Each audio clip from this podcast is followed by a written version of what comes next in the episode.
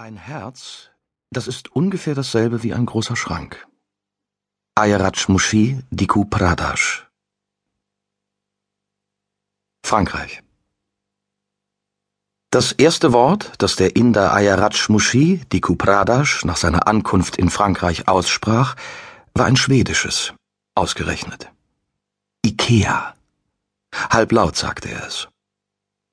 Und dann zog er die Tür des alten roten Mercedes hinter sich zu, legte die Hände auf seine von Seidenstoff umhüllten Knie und wartete wie ein braves Kind. Der Taxifahrer war nicht sicher, ob er recht gehört hatte. Er drehte sich zu seinem Fahrgast um, was den kleinen Holzkugeln seines Sitzschoners ein Klackerkonzert entlockte. Auf der Rückbank seines Wagens saß ein großgewachsener Mann mittleren Alters sehnig und knotig wie ein Baum, mit dunklem Teint und einem gewaltigen Schnurrbart im Gesicht. Kleine Vertiefungen, wohl Folge von heftiger Akne, übersäten seine hageren Wangen. Er hatte mehrere Ringe in den Ohren, aber auch in den Lippen, als wollte er sie nach Gebrauch wie mit einem Reißverschluss zumachen. Super System, dachte Gustave Palourde, der darin ein großartiges Mittel gegen das unablässige Geschwätz seiner Frau erkannte.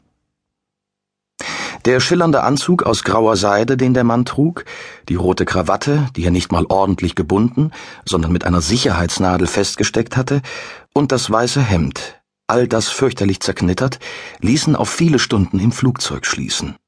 Seltsam nur, dass er gar kein Gepäck hatte. Entweder ist er Hindu oder er hat sich fürchterlich den Kopf gestoßen, dachte der Taxifahrer angesichts des großen weißen Turbans auf dem Kopf des Mannes aber der dunkle Teint und der gewaltige Schnurrbart sprachen ja eher für Hindu. Ikea? Ikea? wiederholte der Inder mit singend verlängertem letzten Vokal. Äh, welches denn? Äh, what Ikea? stotterte Gustav, der sich im Englischen ungefähr so trittsicher fühlte wie ein Hund auf einer Eislaufbahn.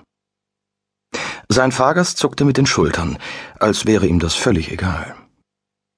Just Ikea, meinte er. Doesn't matter the one that better suits you, you're the Parisian. Mehr oder weniger so etwas hörte der Taxifahrer, eine Abfolge gutturalen Gurgelns, völlig unbegreiflich. Aber egal, ob unbegreiflich oder nicht. In den 30 Jahren, die er schon für seinen Betrieb fuhr, die Roma-Taxis, war das absolut das erste Mal, dass ein frisch an Terminal 2C des Flughafens Charles de Gaulle, dem Flugzeug entstiegener Fahrgast, als erstes zu einem Möbelgeschäft gebracht werden wollte. Es sei denn, Ikea hätte jüngst eine Hotelkette desselben Namens eröffnet, aber das wüsste er. Gustav hatte es schon oft mit verrückten Kundenwünschen zu tun gehabt, aber der hier schoss wirklich den Vogel ab.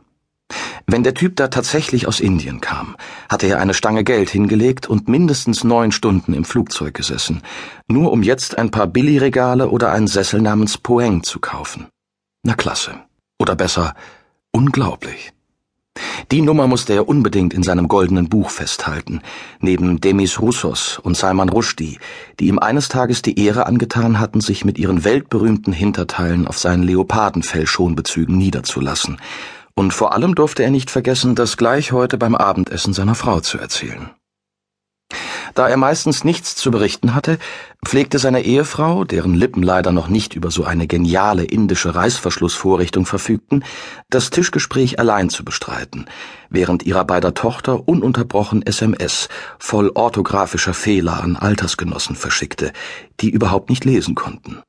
Da war das hier doch mal was Neues.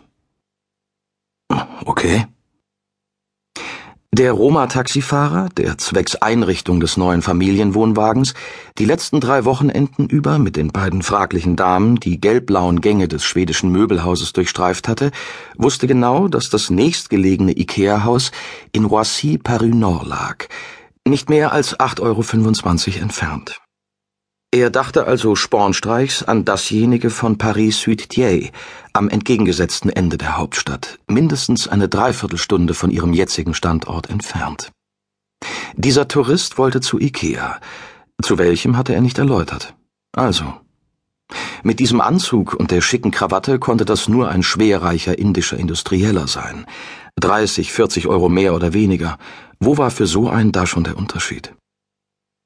Hochzufrieden mit sich selbst überschlug Gustave händereibend den Gewinn, den die Fahrt ihm einbringen würde. Dann startete er das Taxameter und fuhr los. Der Tag fing schon mal gut an.